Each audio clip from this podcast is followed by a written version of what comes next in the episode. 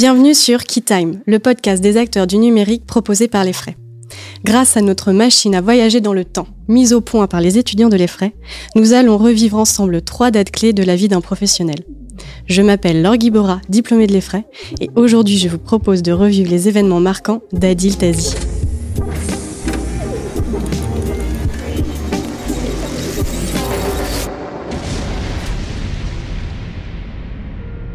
Bonjour Adil. Bonjour Laure. Bienvenue. Euh, merci de m'avoir invité. Bah, je t'en prie, c'est un plaisir.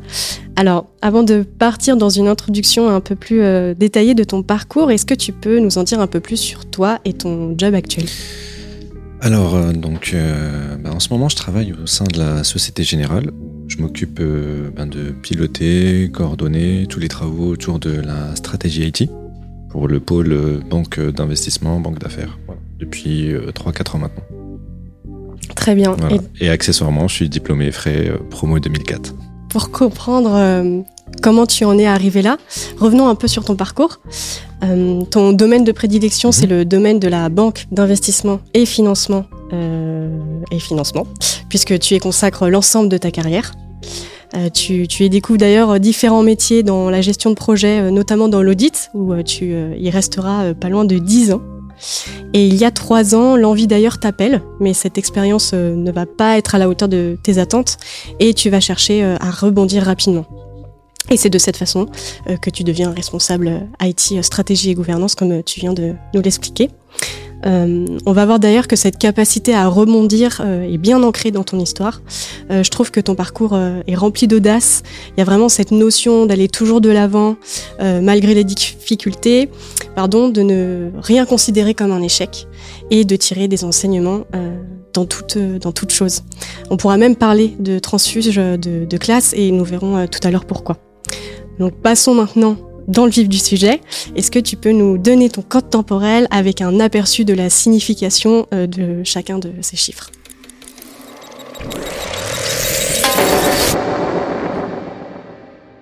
Oui. Euh, alors, le code, c'est 98 06 08. 98 parce que c'est un moment où euh, finalement je découvre un petit peu, où je euh, commence à identifier quel pourrait être un, choix de carrière pour moi, donc euh, par la discussion avec euh, quelqu'un d'assez proche. Euh, 06 parce qu'on revient en 2006 où là je travaille sur un projet qui va vraiment me permettre de prendre confiance en fait en moi et en mes capacités. Alors que jusque là mes débuts dans le monde du travail étaient on va dire un peu plus chaotiques et un peu un peu difficiles.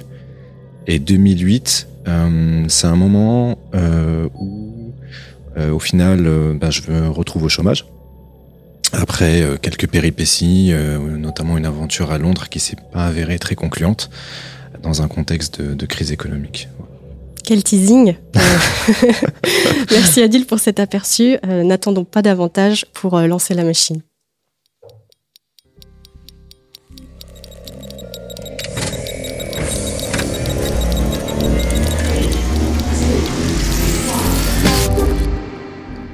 Nous sommes en décembre 98.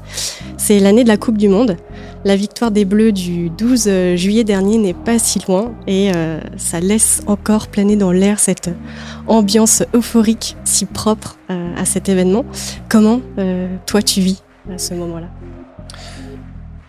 Oui, effectivement, donc c'était une période d'euphorie et d'insouciance. Euh, on surfait sur la vague de la victoire de l'équipe de France en Coupe du Monde de foot et, euh, et oui, donc euh, ben, c'était une ambiance d'insouciance, d'adolescence. J'ai 16, 16, 17 ans à ce moment-là et, et je me soucie vraiment pas du tout de ce que je ferais après le bac en fait. Donc c'est l'année du bac et mais très vite en approchant de de Noël, il faut commencer à réfléchir à nos choix d'orientation, euh, euh, l'équivalent du parcours sub de l'époque. Et euh, on avait l'habitude de passer nos vacances de Noël chez de la famille en Belgique. Et donc on, y va et il y a ce, ce, moment qui est un petit peu une révélation finalement, car mon cousin venait d'être diplômé ingénieur en informatique et de décrocher son premier emploi. Et donc il nous explique autour d'un thé à la menthe, ben, quel va être son, cet emploi, ce qu'il va faire, en quoi ça correspond à son diplôme, et, et je l'écoute vraiment très attentivement, car à ce moment-là, c'est le premier exemple, et même le seul à l'époque, euh, de réussite. C'est le seul rôle modèle que j'ai autour de moi, de, proches. Euh, et, c'est un peu une révélation, car je me dis, si lui l'a fait, je peux probablement le faire euh, aussi. Et donc, au lieu d'aller m'orienter sur un, domaine industriel que je ne connais pas, j'hésitais entre la biologie, les biotech, ou le commerce, ou des choses comme ça. Je me suis dit que, vu que l'informatique, ça me plaisait aussi déjà un petit peu, autant m'orienter vers ce domaine et au moins je pourrais peut-être capitaliser sur des conseils qui pourraient me donner euh, par la suite. Mais en tout cas, c'est vraiment euh, l'exemple euh, de réussite qui m'a inspiré. Donc en fait, il t'a inspiré à la fois le métier d'ingénieur, mm. mais aussi le secteur. Et le secteur aussi, oui, ouais, tout à fait. Parce que c'est vrai qu'à ce moment-là, euh, j'avais pas trop de quand je regarde autour de moi, je n'ai pas forcément d'exemples de personnes qui, euh, qui, font des longues études euh, en école d'ingénieur ou même en université, enfin jusqu'en bac plus 5. Et je suis plutôt sur euh, voilà des personnes qui sont plutôt en BTS, voire même en BEP, des choses comme ça. Et donc j'ai pas d'exemple aussi poussé, je dirais. Pour moi, du coup, cette expérience, elle assoit vraiment euh, je trouve le fait qu'il est important d'avoir des modèles, des mentors euh, dans, dans la vie, euh, mais surtout des personnes dans lesquelles on s'identifie en fait. Est-ce que tu penses que cette inspiration que tu as trouvée dans le parcours de tes cousins t'a poussé à être mentor aujourd'hui? Parce que c'est vrai qu'on n'en a pas parlé tout à l'heure, mais tu es mentor dans l'association NQT depuis plus de deux ans. Oui, c'est ça, un peu plus de deux ans. Alors, je dirais en quelque sorte, effectivement, ça a été euh, une inspiration d'une certaine manière, euh, un peu one shot pour le coup, euh, et le fait que on n'a pas réussi à garder vraiment des contacts très rapprochés par la suite à cause notamment de la distance géographique et à l'époque il n'y a pas les mêmes moyens de communication qu'aujourd'hui. Bah, c'est vrai que ça a été un manque par la suite que j'ai pas mal ressenti quand j'ai eu certaines galères professionnelles et des moments de doute et de difficulté. Donc, euh, d'où effectivement là, le fait de contribuer, de m'impliquer au sein de nos quartiers des talents à NQT. Et d'ailleurs, tu parlais aussi de transfuge de classe tout à l'heure. Donc, effectivement, pour les personnes comme moi qui sont issus de milieux modestes euh, ou populaires et qui euh, se retrouvent suite à leur parcours professionnel plutôt dans des catégories socio-professionnelles plus, je dirais, aisées ou supérieures. forcément, je pense que c'est important de donner du temps euh, et euh, de participer à des actions de, de mentorat, quelle que soit l'association euh, en l'occurrence, euh, mais partager ce, ce, ce retour d'expérience pour bah, aider ceux qui ont cette ambition de de, bah, d'atteindre certains objectifs professionnels et partager avec eux voilà ce qui fait qu'on peut aller plus vite ou en tout cas au minimum arriver à la destination. Très bien. Euh, bah, je te propose maintenant de, passer à notre prochaine date et euh, de lancer euh, de nouveau notre machine à voyager dans le temps.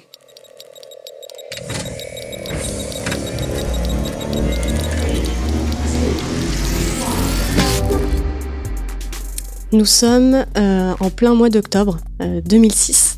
Tu es fraîchement diplômé, depuis deux ans et tu es en train de faire euh, tes premières euh, expériences chez Accenture. Euh, raconte-nous ce, que, ce cas de si particulier, cette période. Alors oui, effectivement, donc en 2006, on est en, plein projet. On est chez une des trois, allez, trois grosses banques françaises.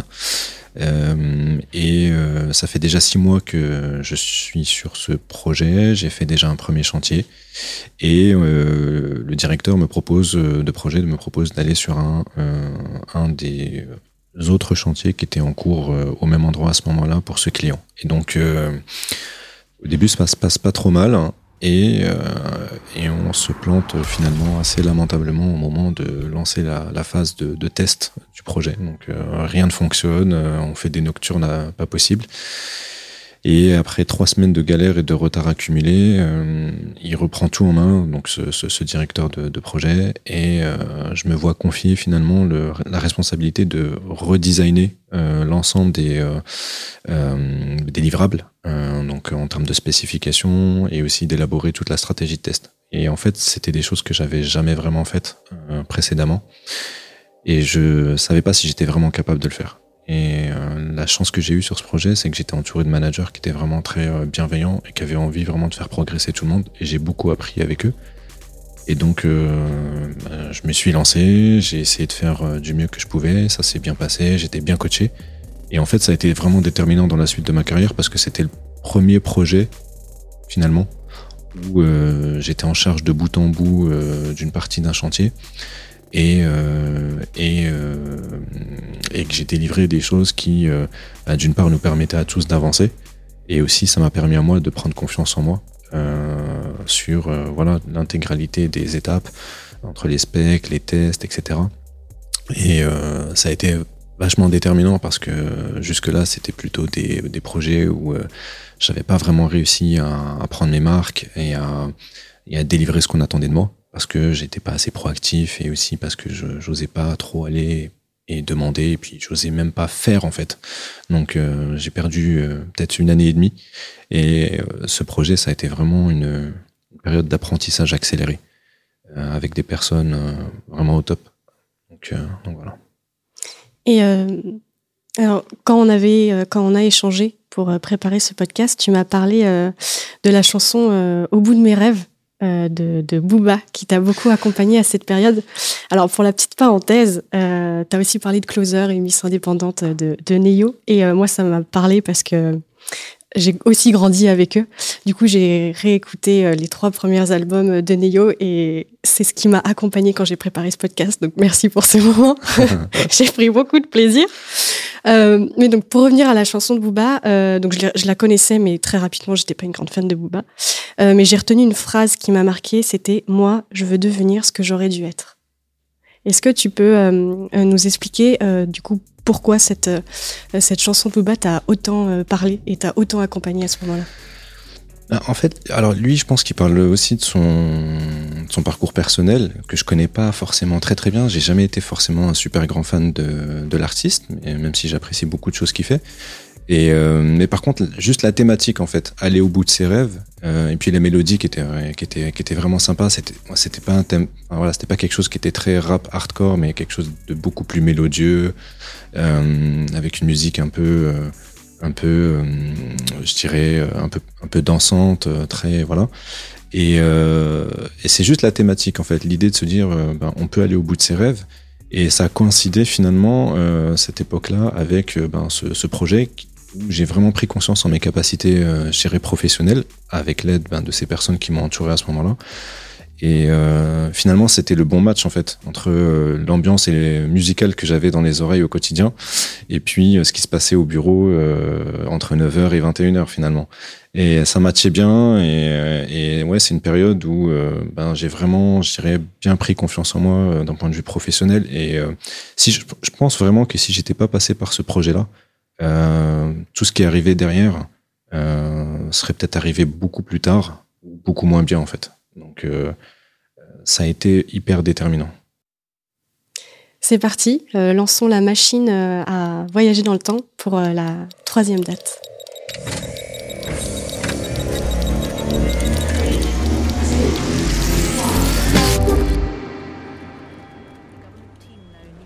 Nous sommes à l'automne 2008, euh, au mois de novembre plus exactement. La crise financière mondiale a commencé depuis un an, depuis depuis 2007. Et tu es au cœur du sujet puisque tu décides de partir euh, travailler en Angleterre. Oui, alors effectivement, euh, je démissionne d'Accenture euh, où je travaillais depuis euh, mars 2005. donc je démissionne en début de l'année 2008, hein, grosso modo, et effectivement je débarque à Londres au sein d'une SS2I française. Et on fait des projets sur des outils logiciel pour les banques d'investissement. Et au début, ça se passe pas trop mal, euh, l'été, euh, le printemps et l'été. Et à la rentrée, les choses se corsent au moment de la faillite de, Lehman Brothers, en fait, au moment de la crise des subprimes. Et là, je sens que les choses vont devenir très très compliquées parce que voilà, les managers me, préviennent que les temps sont durs, que tous les clients sont en train d'annuler les projets, que les consultants se retrouvent euh, payés à rien faire, et que forcément, euh, voilà, la structure est en train de souffrir. Donc, euh, je commence à me préparer psychologiquement à trouver un autre boulot. Et, en fait, il y a rien parce que d'une part, il y a trop de monde sur le marché au niveau des consultants. En plus, je suis encore un peu junior, j'ai à peine deux et trois ans d'expérience, trois, trois, quatre ans et sans trop d'expérience sur le marché londonien. Donc en fait, c'est un moment qui est très très très très difficile parce que je vois le voilà le, le, courrier de licenciement qui approche euh, dans pas longtemps. Euh, je sais que mes jours à Londres sont comptés et, euh, et j'essaie de me démener euh, de toutes mes forces pour trouver quelque chose pour rebondir sur place. Et, et en fait, il y a rien. Et en fait, il y a vraiment rien, rien, rien. Et c'est une période qui est extrêmement difficile parce que c'était un gros pari que j'avais fait de me dire que je vais tenter une expérience à l'étranger. Euh, d'autant que en dernière année à l'EFRAY, j'étais finalement, euh, j'avais beaucoup hésité, puis finalement, je suis pas parti en échange. Euh, et là, c'était finalement un échec parce que l'expérience, j'ai pas appris autant que ce que je voulais, j'ai pas évolué autant que je voulais au contact des clients, j'ai même pas assez profité de la vie londonienne. Et donc, j'arrive début décembre, je décide de rendre mon studio et de rentrer à Paris chez mes parents, tout simplement. Donc, c'était un peu la, la, la grosse défaite. Et euh, ça a été assez dur, ouais, à ce moment-là. Et comment on rebondit d'un échec? Euh, bah Déjà, on a un encadrement familial. En tout cas, moi, j'ai eu cette chance-là. Donc, euh, j'ai pu revenir chez mes parents. Donc, j'ai pas eu de soucis financiers particuliers parce que j'étais logé. Donc, ça, c'est quand même un gros avantage. Et la difficulté, c'était de retrouver un job qui corresponde à ce que je voulais faire. Donc, il y avait vraiment très très peu de jobs en projet euh, en informatique euh, bancaire. Et euh, très très vite, je me suis rendu compte qu'il fallait que je trouve autre chose. C'est-à-dire que il y a autre chose à faire que les projets. et peut-être qu'il fallait que je m'ouvre à d'autres types de métiers. C'est là que je suis tombé un peu par hasard sur une offre en audit interne. Je connaissais pas du tout le métier de l'audit, l'audit informatique en l'occurrence. Et je me suis dit, bon, ben, je vais postuler, puis si je suis pris, au moins, euh, je pourrais rentrer en interne, avoir un CDI au sein d'une grosse banque euh, d'investissement. Euh, et, et, puis après, je verrai bien, en fait. Je mets les pieds dedans, et, après, on verra. Et puis au final, ben, j'ai mis les pieds dedans pour 10 ans. 10 ans d'audit pratiquement, et, et ben, comme quoi, une porte à laquelle on ne pensait pas forcément ben, se, se, révèle être derrière un, un super tremplin. Et je me demandais d'ailleurs, euh, finalement, la boucle, elle est bouclée un peu parce que euh, le fait de revenir là aujourd'hui en tant que responsable euh, IT, c'est un peu la gestion de projet. Tu es sorti de l'audit finalement et tu es revenu sur la gestion de projet que tu voulais tant à la sortie de l'école oui, à la, sortie d'école et même quand j'étais chez Accenture, travailler sur la stratégie informatique, c'était vraiment vu un peu comme le Graal chez tous les consultants un peu spécialisés IT. Euh, et, euh, et c'était euh, quelque chose qui était relativement difficile à atteindre comme, euh, type de rôle. Et oui, oui, après dix ans d'audit, à toujours courir un petit peu après ce qui s'est déjà passé, à venir voir un peu les dégâts finalement et essayer de les raccommoder et de construire des solutions avec les équipes. c'est vrai que ça donne aussi l'envie de revenir un petit peu en amont des décisions, en amont des projets, en amont des grands choix qui sont faits et c'est vrai que là, le job actuel, je m'éclate vraiment parce que je vois vraiment la construction du futur des 3, 4, 5 prochaines années et je me sens vraiment acteur de ça.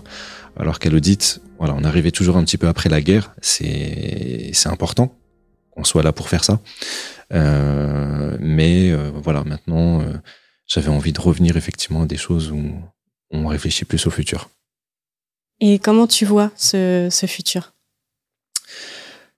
Alors, je le vois beaucoup dans euh, finalement les, partenariats, la collaboration, le fait de travailler euh, main dans la main avec euh, des personnes, des entreprises. Et je pense que de la même manière que ben, mon parcours pro, il a été beaucoup influencé par le fait qu'il y a eu des personnes qui étaient là à différents moments de, à différentes étapes, que ce soit mes parents, que ce soit des managers, des collègues.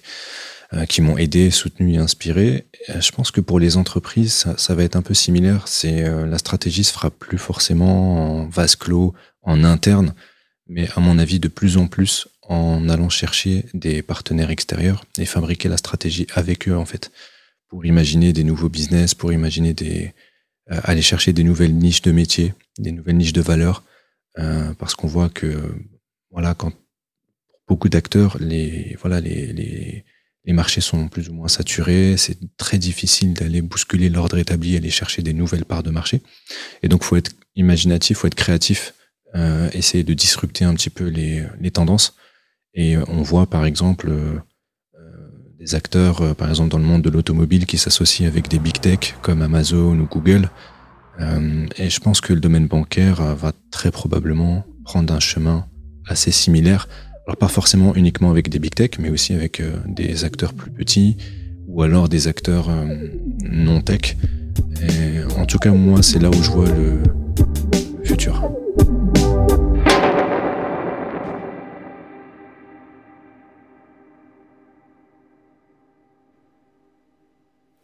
Passons maintenant à la question de l'étudiant avec euh, Timothée qui est en ligne. Bonjour Timothée. Bonjour Laure, bonjour Adil. Donc moi c'est Timothée Chauvet, je suis actuellement dans ma dernière année de mon master de transformation digitale à l'EFRAY et j'aurais quelques questions pour toi Adil. Enchanté Timothée, vas-y, euh, je t'en prie, pose ta question. Donc moi qui arrive bientôt dans le monde du travail et euh, toi qui as dit avoir vécu ton, ta première année assez chaotique sur ce marché-là, mais euh, aussi euh, tu as vécu quelques échecs euh, au cours de ton parcours. Quels seraient tes conseils pour, pour nous Alors, effectivement, les débuts étaient tourmentés et il y a eu quelques petits accidents de parcours. alors pour le début, je pense que là où je me suis planté, c'est que j'osais pas faire et, et j'osais pas aller vraiment vers les autres. Euh, je manquais de proactivité. Euh, j'avais peur de mal faire. Donc, je pense que le conseil, ça serait vraiment de faire tout l'inverse, finalement, euh, de ce que j'ai fait. C'est vraiment de, voilà, quand on est dans une équipe, sur un projet, quel que soit notre domaine, d'aller un maximum vers les autres, vers les personnes, vers les sachants, poser un maximum de questions et, juste se lancer et, et, faire, faire, faire, faire, faire, quitte à se tromper, mais au moins euh, se tromper vite, le plus vite possible, et euh, vite apprendre de ses erreurs et refaire et mieux, et ainsi de suite. Donc euh, voilà, si c'était à refaire, ben, je pense que c'est cette méthode très voilà agile que que j'appliquerai. Et après sur les accidents de parcours, ce que j'ai retenu comme leçon, c'est que ben, quand il y a une porte qui se ferme, parfois ça, il vaut mieux ne pas s'entêter à essayer de, de d'entrer par cette porte-là, euh, coûte que coûte, euh, parce que ça peut nous faire perdre du temps, déprimer, etc. Et il vaut mieux essayer de voir s'il n'y a pas une autre porte euh, à côté qui va peut-être nous faire faire un petit détour, mais qui sait parfois peut nous amener sur des horizons super épanouissants, super intéressants, auxquels on n'aurait pas pensé initialement. Donc voilà, c'est vraiment se fermer aucune porte et essayer de, de s'ouvrir et d'élargir son horizon le plus possible c'est ce qui permet, à mon avis, de, rebondir rapidement quand on a euh, un moment un peu difficile. Merci Timothée pour ta question. Euh, merci Adil. Merci Laure. Merci beaucoup d'avoir partagé ton expérience avec nous. Euh, merci aussi aux auditeurs de nous avoir écoutés. N'hésitez pas à suivre Adil Tazi sur LinkedIn, il est plutôt actif. N'hésitez pas euh, à vous abonner au podcast. Vous pouvez euh, nous retrouver sur les réseaux sociaux Effray Paris et Effray Alumni sur Instagram, Facebook, LinkedIn et j'en passe. Et quant à moi, je vous retrouve au prochain épisode.